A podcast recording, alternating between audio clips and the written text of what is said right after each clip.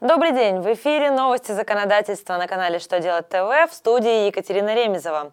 Сегодня в программе вы узнаете, в каких случаях ПФР и ФСС будут проводить внеочередные проверки по страховым взносам, кто должен информировать госорганы о новом трудоустройстве бывшего чиновника, какое имущество может быть запрещено к изъятию за долги. Итак, о самом главном по порядку –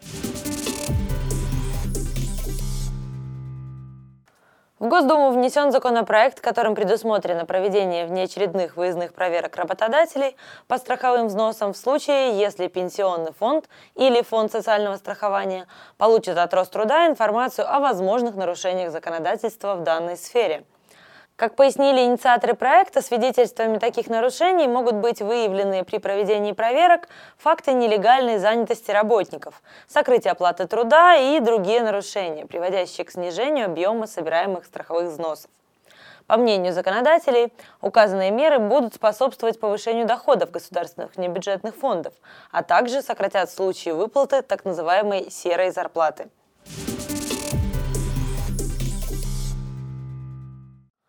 Целях противодействия коррупции правительство России усиливает контроль за доходами бывших госслужащих.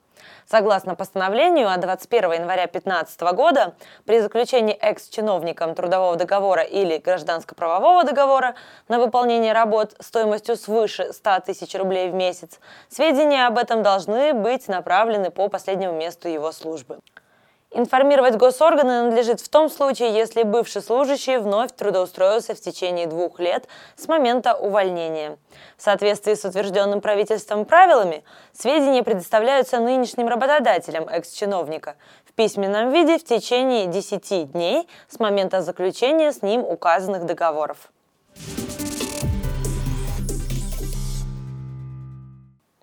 На рассмотрение Госдумы поступил законопроект, содержащий поправки в статью 446 Гражданского процессуального кодекса. Документ запрещает изъятие у хозяев за долги любых домашних животных, которые не используются в связи с осуществлением предпринимательской деятельности.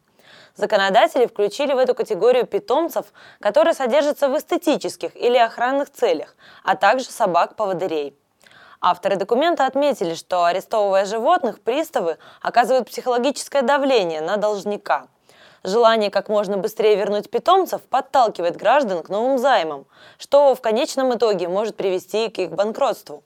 Депутаты также отметили экономическую нецелесообразность изъятия таких животных из-за сложности их содержания и реализации за долги.